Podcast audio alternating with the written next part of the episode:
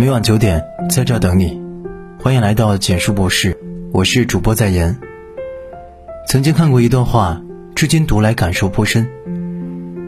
理想的婚姻，就如同在海边捡贝壳，别捡最大的，也别捡最漂亮的，而是选择自己喜欢的，并且一旦握在手中，就赶紧回家，别再去海滩了。记住，永远不要再去。然而，现实生活中，太多人即使有了贝壳，依然想着再去海滩，因为他们总是期待找到最漂亮的那个。妻子轻易原谅丈夫出轨，丈夫却在偏袒小三。家在杭州的王女士，前一秒还沉浸在生下二胎的喜悦中，下一秒，突如其来的打击，便将她这份喜悦砸得稀碎。她发现。丈夫于先生在足浴店消费了十五万元，她以为这只是足浴店的诱导消费，钱早晚会被退回。然而，真相却给了她当头一棒：丈夫不是被骗，而是出轨。通过检查丈夫手机，她发现丈夫与同一女人有过多次五二零、幺三幺四的转账记录。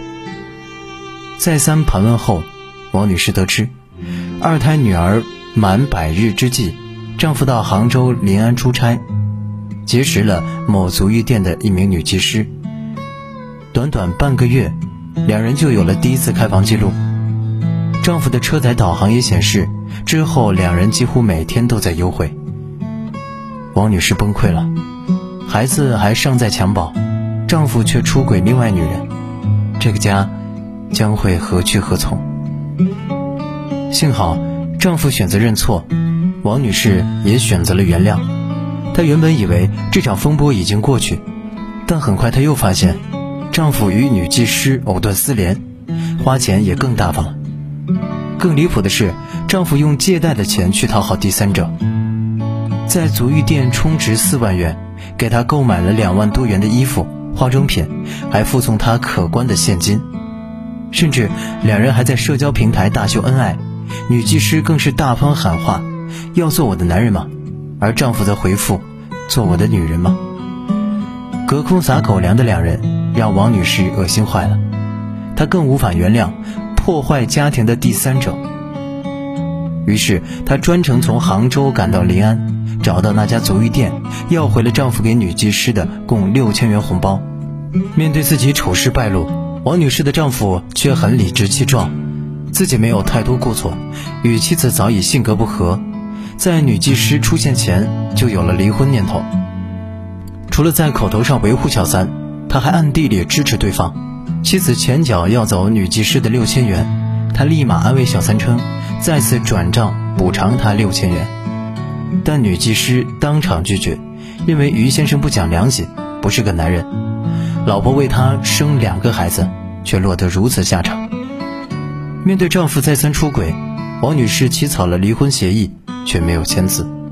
她甚至表明态度，还是选择相信他，为孩子愿意与他过下去。面对王女士一再妥协，很多人表示理解，毕竟带着两个孩子，经济利益也捆在一起，哪能说离就离？自始至终，王女士选择原谅、低头认错的丈夫，却将纠错矛头对准第三者。在他看来，所有问题都出在第三者身上。显然，他并没有明白，即使没有小三的插足，他们的婚姻也迟早会出现问题。将婚姻解体的根源只归咎于小三的搅和，却忽略枕边人包藏着的祸心，这是大多数婚姻出现问题后女人最常见的第一反应，真是可悲又可叹。丈夫出轨。最大原因不完全在小三。生活中类似王女士这样可悲可叹者并不在少数，他们忽略了枕边人出轨最最重要的一点：男人之所以出轨，一定是其价值观出现了问题。如果他懂得约束自己，坚守婚姻的契约，始终将家庭放在首位，即使第三者手段再高明，恐怕也只能望洋兴叹。婚姻里男人出轨的真相，一定是自己主动想出轨，而不是被迫出轨。还记得《三十而已》中那个小三林有有吗？他因插足他人家庭，引起观众们的愤怒，屡次被推上了热搜。观众对他恨得咬牙切齿，很大程度上就在于他表现的太有心机和手段。与正牌妻子顾佳相比，林有有气质一般，长相和能力也不算出众，但他就是有本事，将许幻山拿捏得死死的。他善于表达崇拜，满足对方的自尊与虚荣心；他善于投其所好，与对方找到共同语言；他故意制造亲密接触。拉近与对方的距离。最重要的是，他通过观察许幻山的言行举止，得知他对眼下婚姻不满，而通过故意的对比放大，从而成功将其拉到自己的身边。林有有固然可恶，但其决定因素的还是在许幻山身上。当顾佳发现丈夫出轨，提出离婚时，许幻山更像是一个委屈已久的孩子，对着他一通发泄。大到公司发展、孩子的教育，小到我晚上要不要吃饭、我穿什么袜子，不都是你决定吗？我在你面前不像个男人，徐子言是你的小儿子，我是你的大儿子。因为感觉自己无法做主，就成了他出轨的理由；因为啥都比不上老婆，就成了他背叛的借口。老婆的贤惠和优秀。在别人眼里是羡慕，却成了他口中的痛苦原罪，真是荒唐又可笑。所以，希望那些痛恨林有有的人能够看清一个事实：不是林有有手段有多高明，而是许幻山对婚姻有了怨怼，才让第三者有可乘之机。出轨这种事，都是苍蝇不叮无缝的蛋。确实。如果蛋自身没有裂痕，无论苍蝇费多大劲儿，也不可能得逞。假设没有林有有，还会有赵有有、李有有。许幻山自认为婚姻出了问题，不去积极解决和沟通，反而选择逃避推卸，出轨也是早晚的事。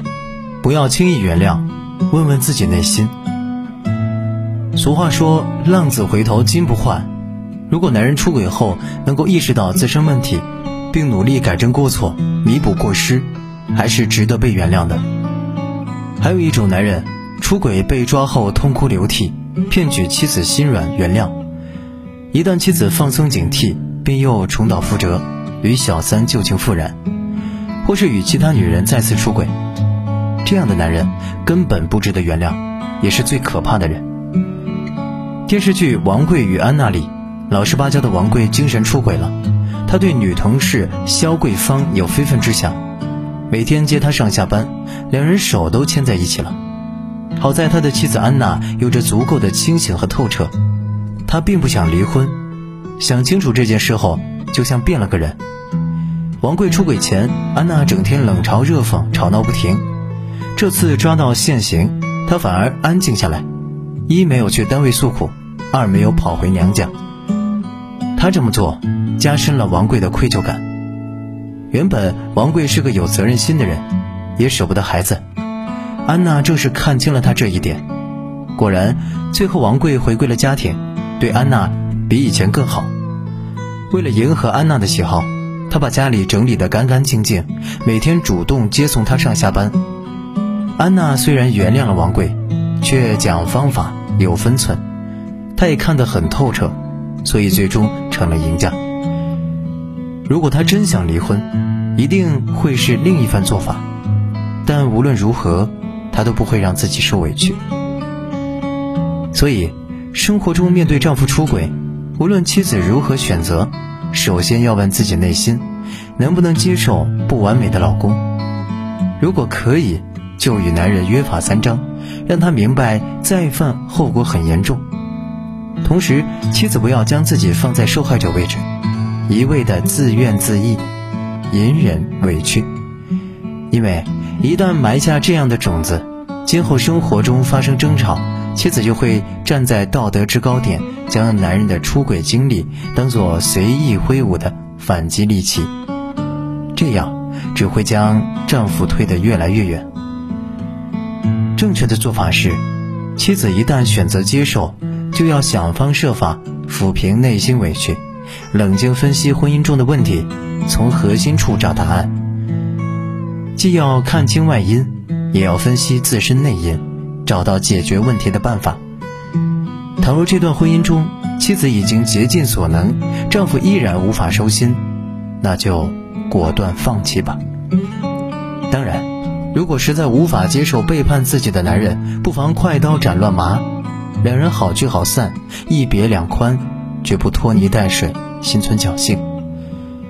明智的放弃胜过盲目的执着。婚姻中及时止损，是女人最智慧的勇敢。听过一句话：生而为人，谁都无法预估人生的风险，并恰到好处的避开。唯一能做的，就是尽量珍惜。一旦婚姻触礁，无论如何都要让冷静和理智占上风。一方面保持宽容大度，一方面也要爱自己。不要隐忍委屈，多为自己打算。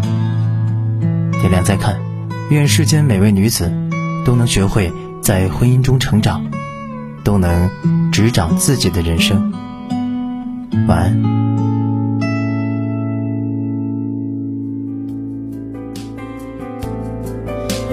在我二十二岁时，想起当时多么想谈恋爱。妈妈说就让他来。然而在我三十二岁时，发现我没太多的心去等待，他失去某种色彩。得不到的就更加爱，太容易来的就不理睬。其实谁不想遇见真爱？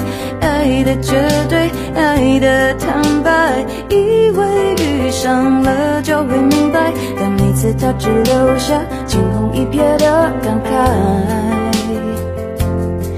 哦，我越来越不懂爱。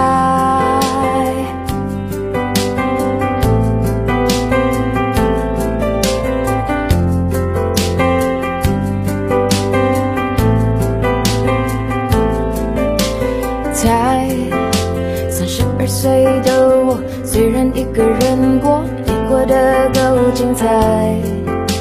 偶尔才想谈恋爱，然而爱总是乱了节拍，我只能够瞎猜，也许能中了头彩，中了又觉得奇怪。得不到的就更加爱。太容易来的就不理睬，其实谁不想遇见真爱？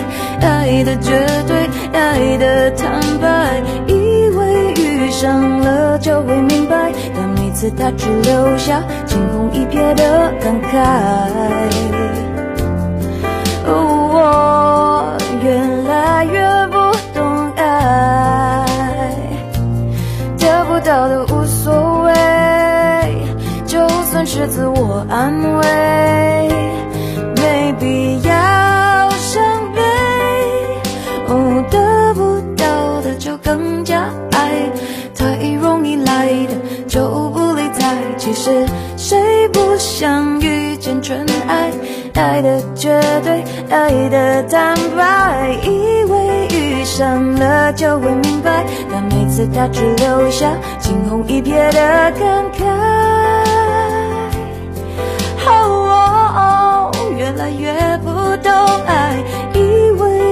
等了就会明白，但每次他只留下惊鸿一瞥的感慨。我越来越不懂爱。